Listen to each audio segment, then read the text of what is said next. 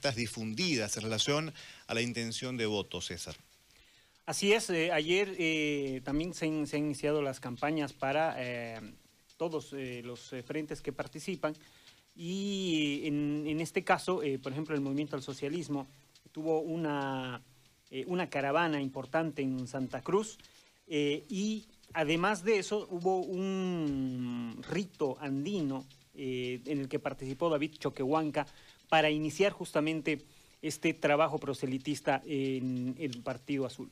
Vamos a conocer cómo valoran esta medición del pulso, si vale la expresión, justamente al, eh, jefe de campaña del MAS, Sebastián Michel, que está en comunicación con nosotros. Don Sebastián, buenos días. Gary, muy buenos días, un gusto saludarte, un gusto saludarte, Jorge. Eh, el gusto es, por supuesto, todo, nuestro. Eh, bueno, la primera pregunta, rigor, tiene que ver con esto.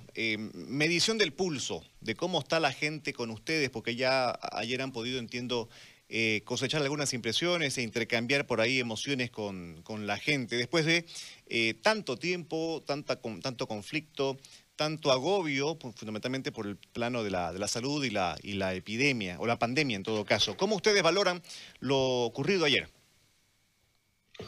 Lo valoramos muy positivamente. Eh, sabemos que Santa Cruz es una plaza bastante difícil para el MAS, pero también sabemos que en Santa Cruz hay un sector popular muy grande el MAS es el partido de los pobres, es el partido de los trabajadores, de los campesinos, de los obreros, y creo que en el, segmento en el que siempre hemos eh, representado en Santa Cruz, nuestra fortaleza sigue intacta, y creo que la caravana ayer por las zonas populares eh, lo ha demostrado. Hemos tenido, yo creo, un contraste de un Camacho en el segundo anillo y un MAS en todas las zonas populares de Santa Cruz.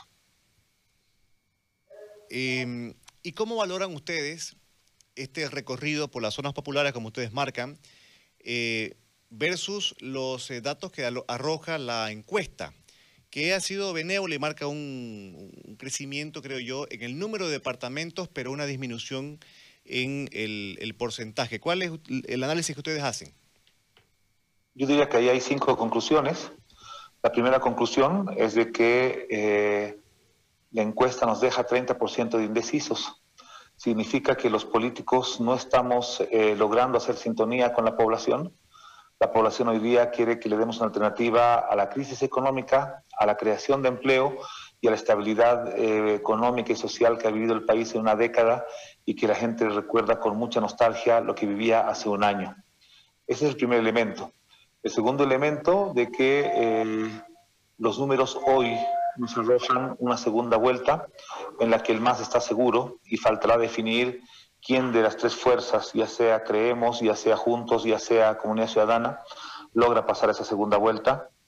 El tercer elemento es que las seis fuerzas que el MAS siempre ha estado presente se están confirmando y de alguna manera la novedad sería eh, que los demócratas están fuertes en Beni, ya no en Beni Santa Cruz, y que la nueva identidad en Santa Cruz es eh, Camacho, eh, que siente una gran estructura partidaria, ha logrado ser la primera fuerza en Santa Cruz.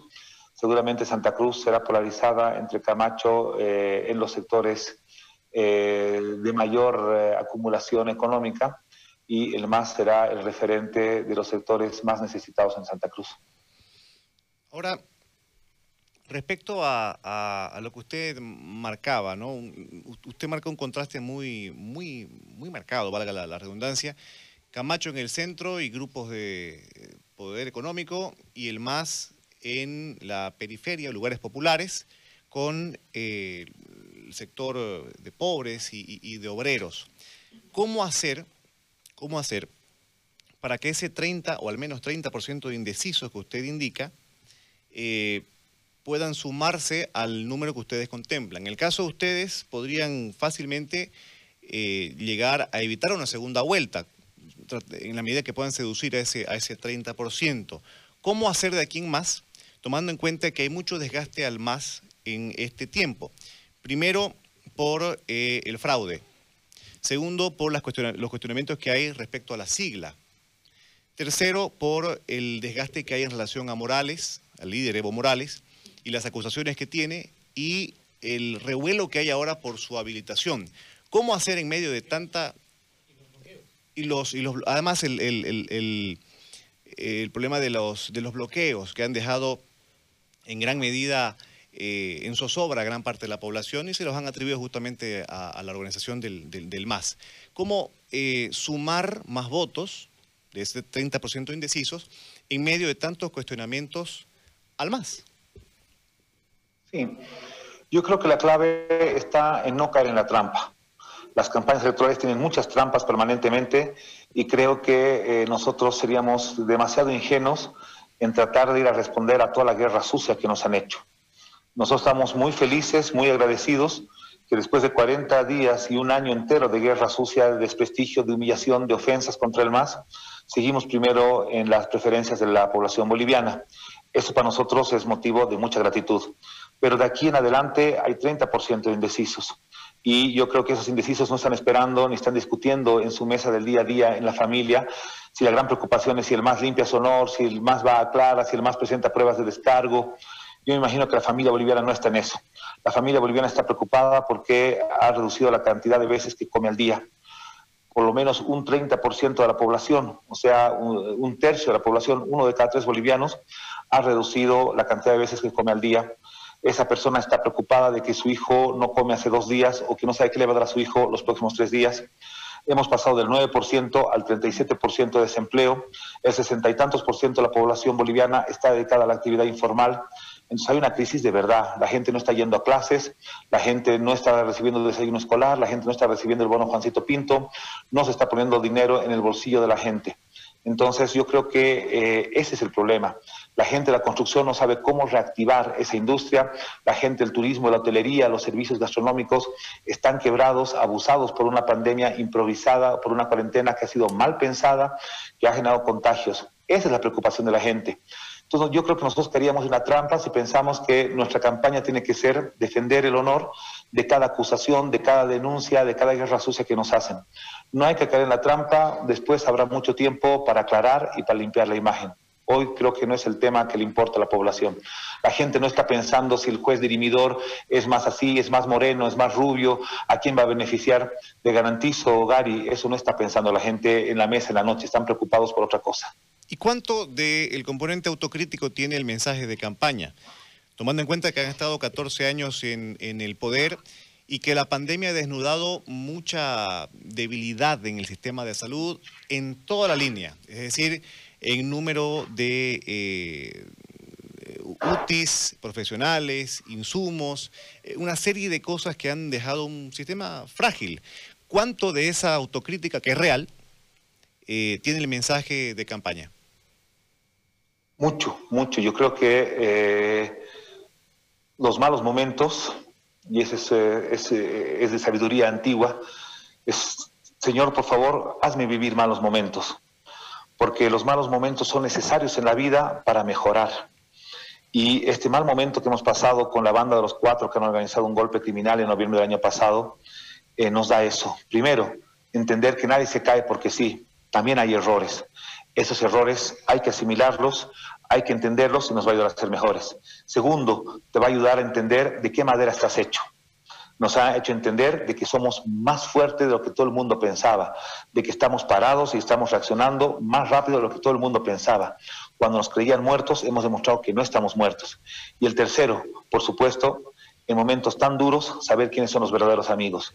Esas cosas son eh, incalculables. Pero repito, yo le garantizo que hoy día la gente está esperando una propuesta para salir de la crisis, para superar la crisis, para generar empleo, para lograr estabilidad que se vivía hace un año, para reconstruir el turismo, la construcción para que el productor y el consumidor se vuelvan a encontrar. La gente en la mesa no está esperando a discutir, a ver qué autocrítica es el más de sí mismo. Por supuesto que la hay, por supuesto que hay errores y por supuesto que los hemos discutido y por supuesto que nos vamos a comentar nunca más. Pero no ese es el tema central de lo que es la familia boliviana y eh, por eso mismo eh, debatirlos públicamente en este momento es algo que no le interesa a la gente. Y cada segundo medio de comunicación nos interesa estar en afinidad, en comunidad entendiendo, condoliéndonos de lo que la gente está pasando en este momento. Ahora, eh, ¿qué de cierto hay? Usted me va a ratificar o rectificar, si es menester, que eh, en este último tiempo, después de la opinión de Arce Catacora, de la opinión de las encuestas que puso en riesgo la sigla, eh, como que se ha evitado que él tenga mayores intervenciones de esta índole y que el enfoque de la campaña ha estado más orientada al voto de provincia, tomando en cuenta que los dos tercios de los que ha gozado el MAS en la Asamblea han sido producto justamente de ese voto, que es un voto duro que tiene el MAS. Es así, la orientación de la campaña del MAS ha estado más enfocada en provincia que en las ciudades y que se ha cuidado un poco o se ha evitado que tenga intervenciones públicas de esa índole Arce? No, nunca nos ha preocupado. Siempre hemos sabido que ese ha sido un comentario que en el caso precisamente se cuida de no dar ningún detalle. Se habla de puras generalidades y, por supuesto, sabíamos que había un intento ahí de dejarnos sin sigla, como había un intento de atacar el padrón, como había un intento de que no se vote. Eh, basta un dato. Hoy día, ayer fue 6 de septiembre, como ayer tenía que haberse votado.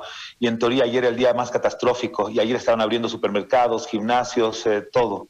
Ahora usted entiende que había una intención eh, clara de prorrogar, hay una intención de que no se vuelva a la democracia, hay una intención de que no haya elecciones, hay, una intención de que no participe el MAS, se ha querido proscribir al MAS con cuentas, se ha querido proscribir al MAS por, por el tema de, ese invento del fraude, eh, se ha querido proscribir al MAS a su candidato, tiene siete juicios pendientes, hoy mismo están hablando en este momento en el War Room de Juntos para ver cómo se baja Luis Arce no nos preocupa, o sea, eso lo hemos visto siempre. Nuestra estrategia, y en eso sí le doy la razón, siempre ha sido de la periferia al centro. Vamos eh, cerrando todas las zonas que son mucho más eh, favorables a nosotros y en recta final eh, tratar de ir hacia ese sector de indecisos del 30%. Entender qué están pensando, qué están sintiendo, saber el enojo, la rabia la frustración que tienen en este momento y mostrarles cuál es el camino de la esperanza de volver a generar empleo, a tener un momento de estabilidad económica y a superar la crisis. Le agradezco, don Sebastián Michel, por eh, el tiempo y, por supuesto, la explicación para con nosotros. Que tenga buen día. Gary, un gusto, un saludo a toda Santa Cruz que escucha mucho tu programa. Muchas gracias por la invitación. Que le vaya bien. Es don Sebastián Michel, jefe nacional de campaña del Movimiento al Socialismo. Eh, en las valoraciones después de